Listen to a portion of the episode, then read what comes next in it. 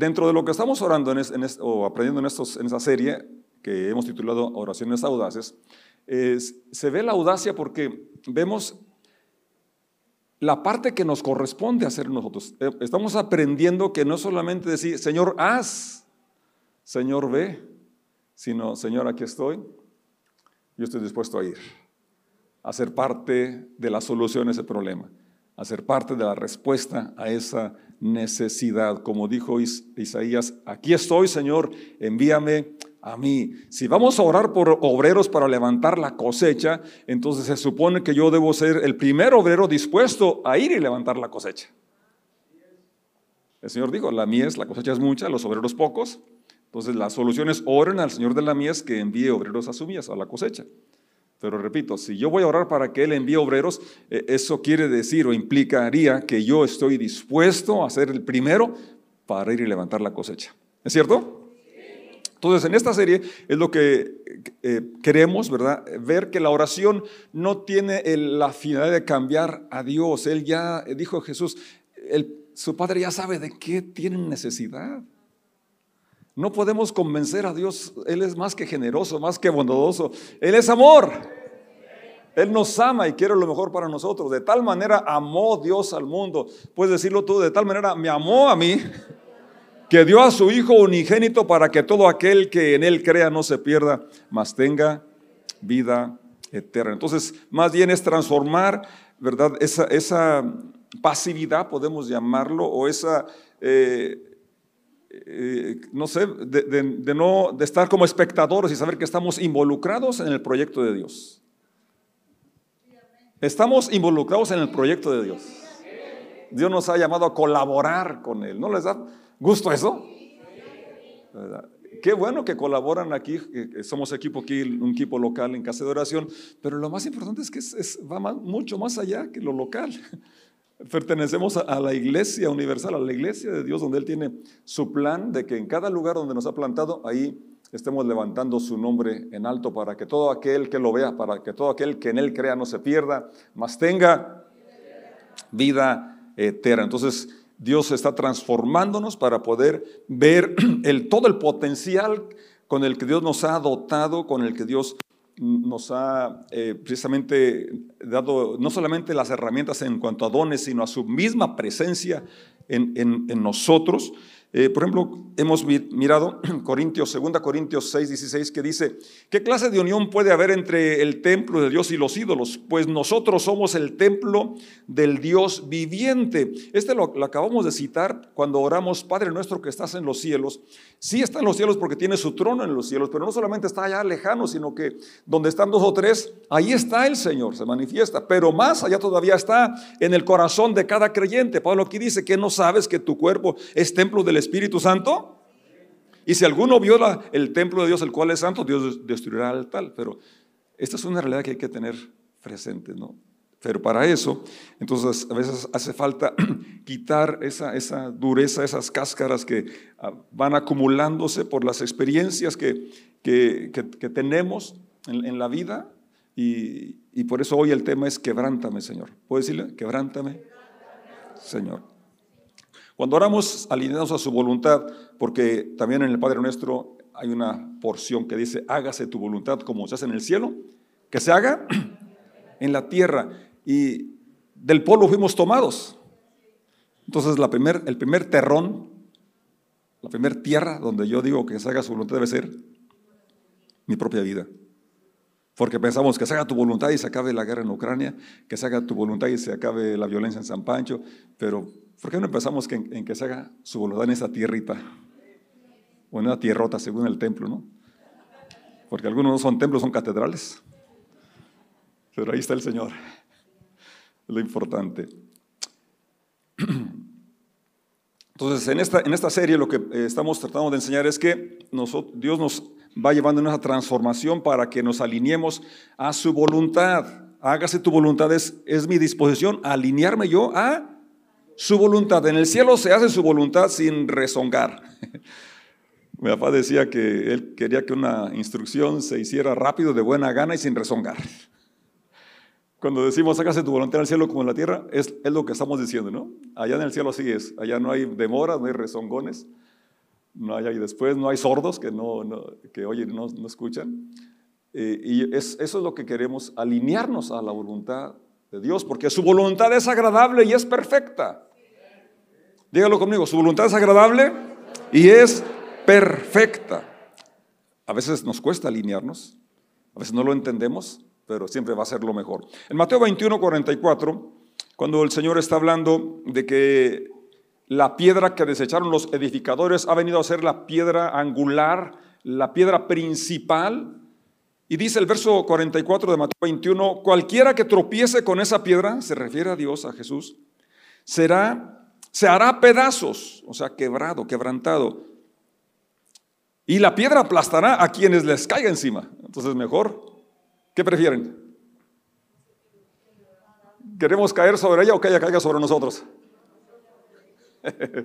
Mejor nosotros caer sobre ella, ¿no? Tropezar en ella, caer en ella, hacerme pedazos, quebrantado, y no lo otro. No hay, no hay, más de que dos opciones, una u otra. Y nadie queremos quebrantarnos, nadie queremos que se vea realmente lo, lo que hay dentro. Pero si, si podemos pensar en lo que acabo de leer en Corintios, que dice que somos el templo, que el Espíritu Santo habita en nosotros, entonces sí hace falta ese quebrantamiento para que brote ese manantial del cual dijo el Señor que brotaría, ¿verdad? Eh, el Espíritu Santo que ha puesto en nosotros. Ahí en su lugar, ¿por qué no oramos? Padre, gracias te damos en esta hora por tu presencia. Gracias porque no solamente creemos la promesa, sino que podemos experimentarlo. Gracias porque tú habitas en la alabanza de tu pueblo. Muchas gracias porque has puesto un cántico nuevo en nuestros labios. Gracias por esa realidad de que tú has venido a habitar en el corazón de los que creemos en ti. Muchas gracias. Ayúdanos para comprender un poco más esta verdad. En el nombre de Jesús. Decimos, amén, amén. Entonces, cuando vemos eh, sobre todo esa escritura que acabo de citar aquí, ¿verdad? No es un quebrantamiento para desecharte, no es un quebrantamiento que, va a traer, eh, pues sí, puede traer cierto dolor, ¿verdad? Pero que va a traer sanidad. No sé cuánto le tienen miedo a las inyecciones, pero cuando tú piensas en el bien que te va a hacer, te dejas que te la pongan. ¿Verdad que sí? Sabes que no es, no sí va a doler, que es una agujita realmente insignificante si la comparas con, un, con una, una, herida más grande que nos hemos hecho en ocasiones. Yo, yo me alentaba cuando decía, pues, las espinas de mezquite o de huizache que me he enterrado por accidentes están más grandes que la, una aguja, ¿verdad? Entonces, ah, y me armaba de valor y mordía la almohada. Había una señora que iba y nos inyectaba con una aguja que, la, usaba para toda la gente y una aguja grandota parecía de las vacas. Y luego la desinfectaba en, una cosita de metal con alcohol, ahí la ponía a arder. Ah, no, ya sí le corría, yo sí corría, me, escondía. Sí les tengo miedo de las inyecciones. Pero si pensamos, como dije, en el bien que nos va a hacer, aguantamos. ¿Es cierto? Entonces, cuando vemos, cuando nos encontramos con el Evangelio, nos encontramos con Jesús, sí va a traer un quebrantamiento, pero que es necesario para romper las capas que nos han endurecido, nos han eh, privado de disfrutar del amor de Dios y del amor de los que nos rodean. Es que eso, es lo, tremendo, ¿no? Cuando hay una herida, hay, una, eh, una situación, que, eh, una experiencia que, traumática que nos hizo reaccionar para defendernos, para protegernos. Entonces nos privamos del amor de Dios, pero también nos privamos de vivir a plenitud con las personas que amamos aquí en la tierra. Esto es algo que, todos hemos experimentado en cierta medida. Y, el Señor vino precisamente para quebrantarnos y quitar esa dureza y poder ser un receptor de su gracia, de su amor, disfrutar plenamente su compañía. A eso se refiere cuando dice que Él vino a que tengamos vida y vida en abundancia. Y, lo dice como el ladrón no vino sino para hurtar, matar y destruir. El ladrón ya tiene mucho tiempo que te ha robado tu paz, te, ha robado eh, la vida plena que tú y yo soñamos y la que Dios quiere que, disfrutemos. Y un problema grande es cuando eh, nos hacemos como que no pasó nada, como que yo no he sufrido, como que yo no he experimentado nada traumático, como que yo estoy al 100. Pero cuando precisamente ese, esa ilustración o ese, esa palabra que dice el Señor, el que tropiece en él va a ser quebrantado. Porque cuando nos encontramos hay un quebrantamiento, hay un arrepentimiento, hay una reconocimiento de nuestra condición y también de la provisión de Dios. Pero el punto es que es apenas para empezar a florecer. Por eso Dios nos ha llamado aquí en casa de oración, ¿verdad? Con, con varias herramientas, como es el, el taller de, de, sanar o remendando el alma, o el de espere, que estamos ahorita tomando, que tienen esa finalidad, llevarnos a, a ver aquellas cosas que de alguna forma nos marcaron y nos han privado de vivir la vida abundante que soñamos que Dios ha puesto en nosotros. En Marcos 14 encontramos un relato que ya hemos considerado recientemente, verso 3 en delante. Mientras tanto, Jesús se encontraba en Betania, en casa de Simón. Un hombre que había tenido lepra mientras comía, entró una mujer con un hermoso frasco de alabastro que contenía un perfume costoso, preparado con esencias de nardo. Ella abrió el frasco y derramó el perfume sobre la cabeza de Jesús. Quiero hacer aquí un paréntesis. En la Reina Valera, que es la más común, dice quebró el, frasco. Y en griego así está la palabra, es, usa ese término quebrar, romper. Es decir, no le quitó la, la tapadera, seguramente que sí tenía, ¿verdad? Pero ella ahí lo rompe, lo rompe y derrama el perfume sobre la cabeza del maestro. Algunos que estaban en la mesa se indignaron por, ¿por qué desperdiciar un perfume tan costoso? Preguntaron, podría haberse vendido por un salario de un año y el dinero dado a los pobres. Así que la regañaron severamente. Jesús respondió, déjenla en paz, porque ¿por qué la critican? Por hacer algo tan bueno conmigo. Siempre habrá pobres entre ustedes y pueden ayudarlos cuando quieran, pero a mí no siempre me tendrán. Ella hizo lo que pudo y ungió mi cuerpo en preparación para el entierro. Les digo la verdad, en cualquier lugar del mundo donde se predique la buena noticia, se recordará y se hablará de lo que hizo esta mujer. Y aquí yo quiero que enfoques tu atención en esa acción de romper el frasco, romper el alabastro de por sí era algo costoso, el recipiente en sí ya era costoso, y podría, como dije, verlo abierto, pero ella lo rompe. Y aquí es una lección para ti, para mí. ¿Por qué lo rompió? Es que ella, ella quería ofrendar no solo el contenido, sino también el contenedor. Y es lo que nos es lo que espera el Señor de ti y de mí. No solamente le demos algo de nuestro tiempo, algo de nuestro talento, sino que toda nuestra vida esté dedicada al 100 para Él, porque Él es digno de eso. Él, él fue lo que hizo por nosotros. Él no nos entregó una parte de su vida, una parte de su cuerpo, una parte de su tiempo. Él entregó su todo. Entregó todo para mostrar cuánto nos ama. Y la respuesta no puede ser menos es entregar nuestro todo. Y que esta mujer es lo que estaba haciendo, entregaba su todo. Es, estaba diciendo, no hay vuelta atrás, aquí está, el frasco no se va a utilizar para otra cosa porque fue comprado, fue adquirido solo para ti, porque tú eres digno de esto. Qué bonito cuando hacemos ese compromiso. Muchos matrimonios fracasan por eso, porque ah, ya ahorita ni siquiera quieren casarse, porque dicen, ¿para qué? Ya para, si nos separamos ya no tenemos problemas legales, ya no hay que trámites de divorcio, mejor si funciona le seguimos y si no, pues ya, nos separamos. Están planeando para el fracaso. Pero lo triste es que muchos así se entregan al Señor. Voy a probar, a ver qué tal.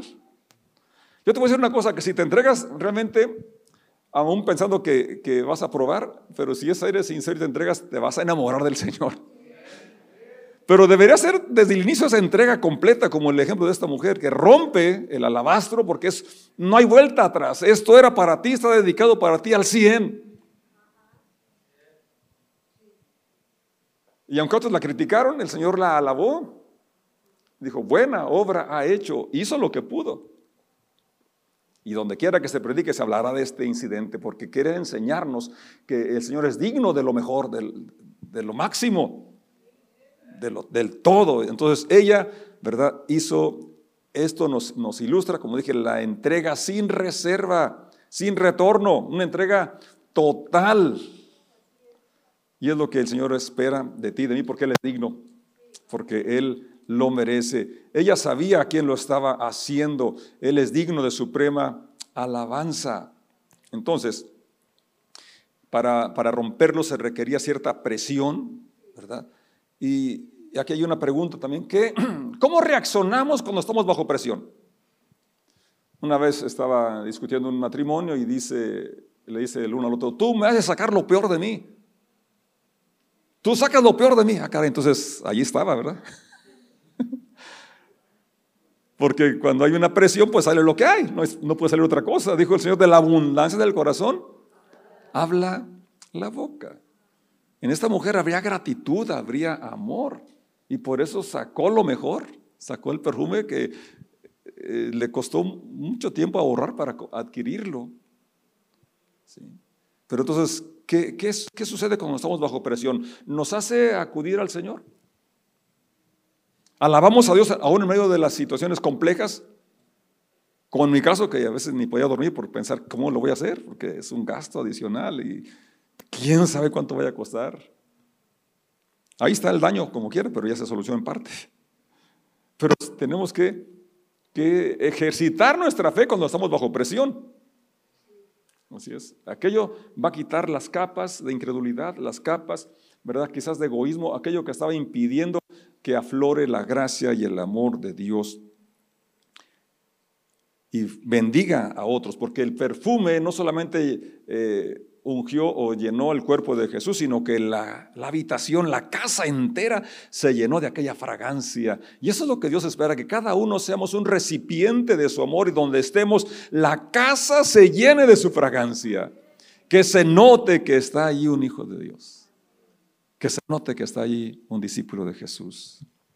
Entonces, el texto con el que inicié de 2 Corintios que habla que nosotros somos el templo, que entonces por lo tanto ahí está el Espíritu Santo, entonces que, que cada ser humano está hecho a la imagen y semejanza de Dios, ¿verdad? Pero como dije, las experiencias a veces han empañado, han deformado esa, esa imagen y, la, sensibilidad con la que fuimos creados se fue endureciendo de, por diferentes circunstancias, ¿verdad? Y entonces ya no fluye el contenido original o aquel perfume agradable del cual Dios espera, ya no está fluyendo, ya no está cambiando el ambiente de, lo que nos rodea. Por eso es importante que oremos con audacia, ¿verdad? Y, aprender de aquella de esta mujer que rompió el alabastro, que se rompan esas capas que, que, están impidiendo que seamos receptores de la gracia de Dios y que seamos también aquellos que la podemos derramar sobre los que están a nuestro lado.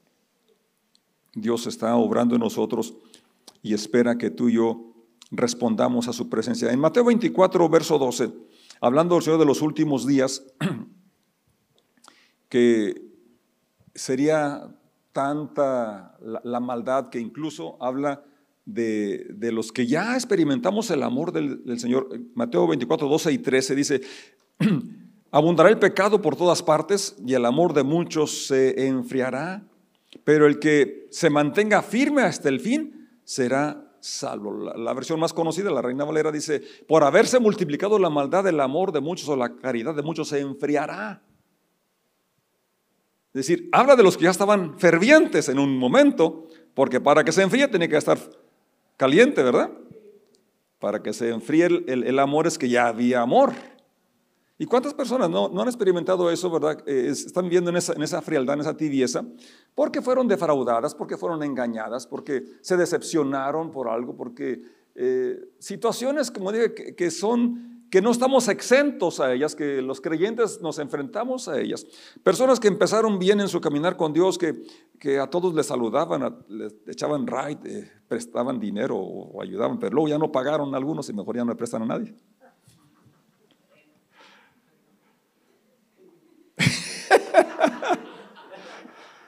Que, es lo que dice el versículo. Por haberse multiplicado la maldad. Dice Gloria, a ver, ¿lo quieres prestado o lo quieres dado? Hay mucha diferencia, ¿verdad? Pero entonces, como no me pagar, pues mejor ya no presto. Es lo que dice ahí, por haberse multiplicado la maldad, el amor de muchos seres Y ese es un ejemplo nada más, puede aplicarse en otras áreas, pero es la, es la verdad, una, un engaño, una traición, de diferentes formas, estaba con mucho entusiasmo, que lo hacía con mucha dedicación, pero por las decepciones que tuvo, no de Dios, sino de las personas que decimos que vamos a Dios. El amor de muchos se respirará, de muchos. Yo no sé si está aquí alguno de esos muchos, pero a mí me ha llegado ese, ese enfriamiento. ¿eh? A mí me ha llegado.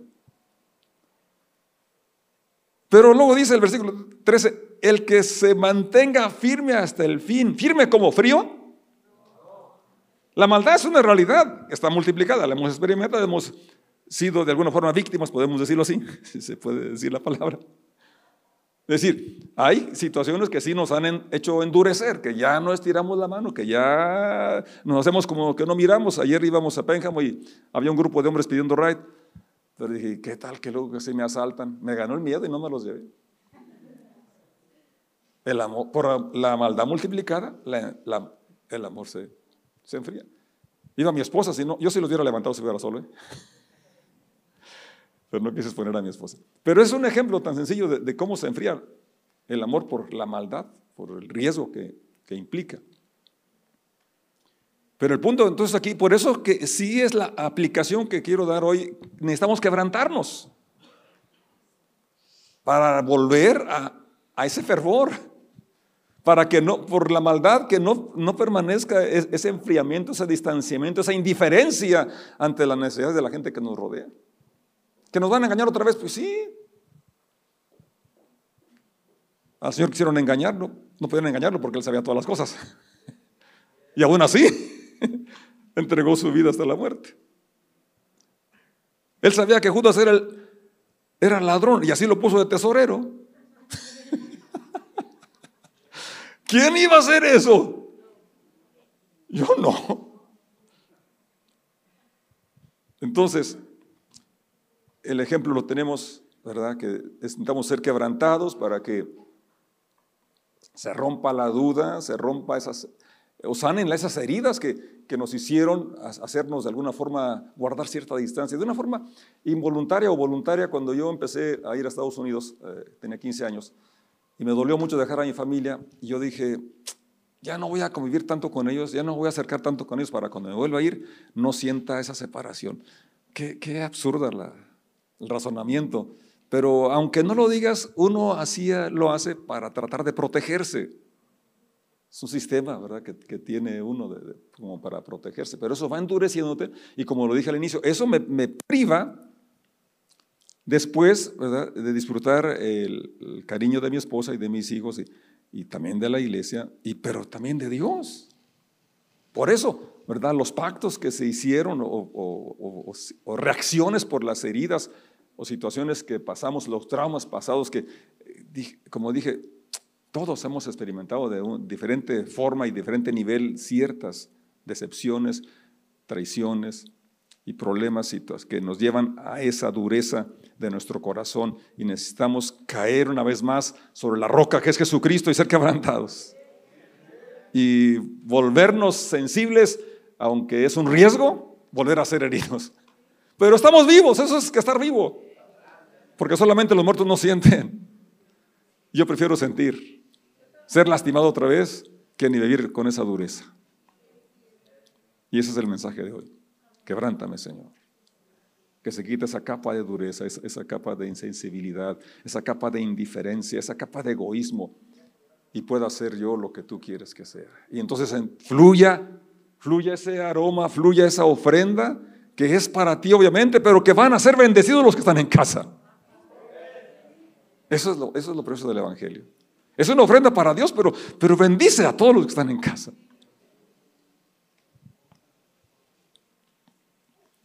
Amén. Así es. Cuando decimos amén es que así sea, que así, así es. Estamos de acuerdo.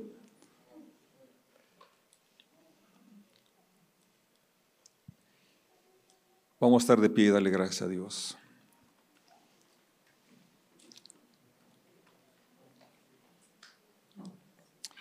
Reconoce que Dios puso su Espíritu Santo, que primero, ante todas las cosas, Él crió al hombre al ser humano, hombre y mujer, mujer y hombre, a su imagen y semejanza. Que el pecado la deforma, se deteriora, pero cuando volvemos a Jesús, el Señor, entonces es lo que Él está haciendo, reformándonos una vez más su imagen en nosotros. Pero como ya leímos al inicio, es caer, enfrentarnos con la realidad y con Él, con Jesús, que es la piedra angular y, rompernos, quebrantarnos para que se quite eso que impidía que se, que se vea nítida su imagen y fluya su presencia, fluya su espíritu con el cual nos ha sellado. Su presencia. Recuerda, como dijo Pablo, tenemos este tesoro en vasos de barro. Lo que da el valor es el contenido. ¿Así es? Pero para que el contenido fluya, el ejemplo lo tenemos en esta lectura de Marcos, hay que quebrantarnos. La maldad está multiplicada, pero necesitamos estar firmes hasta el fin. Si por algún tipo de abuso nos hemos endurecido, aquí está el Señor todavía, la roca incomovible de los siglos, con esa fidelidad y esa eficacia para quebrantarnos y levantarnos de nuevo. Pues pedir que se espere un poquito en repartir los, los elementos. Vamos primero a orar y luego para poder concentrarnos en la oración. Estoy haciendo un, resumen rápido de lo que traté de, compartir este día y que nos llevemos a nuestra, nuestra mente. Si tenemos su presencia, su espíritu que ha puesto en nosotros, entonces hay un potencial enorme en nuestras vidas. Pero para que esto se vea, ¿verdad? Una, ilustración muy conocida, a los niños les gustan los, esos huevitos Kinder Sorpresa, si los han visto, ¿no? Se los han comprado, chicos. ¿Y, ¿Y por qué les gusta? No tanto por el chocolate, no tanto por la envoltura. Ahí está, para los que no lo conocen. Les gusta lo que está dentro de esa cosa amarilla. Una sorpresa, un juguetito. ¿Verdad que sí? Pero para poder llegar ahí tuvo que romperse la envoltura primero y luego ese chocolate. El chocolate a veces ni se lo comen. Quieren lo que está dentro, ¿eh? Pero tuvo que romperse la envoltura y luego todavía la otra envoltura. No sé cuántas envolturas haya en nuestro corazón que pusimos para protegerlo, pero si queremos sacarlo, lo que, está, que fluya lo que está dentro, como en el caso de, de María que rompió el alabastro, tenemos que estar dispuestos. Quizás nos va a doler. Si es doloroso la realidad, no quizás, ¿para qué? Digo algo. Porque no, no, quisiéramos revivir cosas que, que, nos dañaron, nos lastimaron, pero mientras que no las tratemos, no entremos en ese proceso, vamos a seguir nada más ahí con la envoltura. Y lo que Dios espera es que salga lo de que está allá adentro, el contenido.